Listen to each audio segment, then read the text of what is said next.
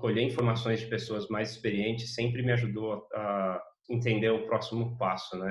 E foi um processo que eu comuniquei meu gestor falei, ó, oh, estou pensando em fazer uma mudança X, o que, que você acha? E cara, não só ele entendeu que aquilo fazia sentido para minha carreira, mas como ele me ajudou a fazer a mudança. Então, ele que, que, que chamou a, diretora para conversar e falou, oh, acho que é interessante para a carreira do Pedro, ele está querendo fazer isso, é, é uma mudança que vai beneficiar ele e o banco, então faz sentido.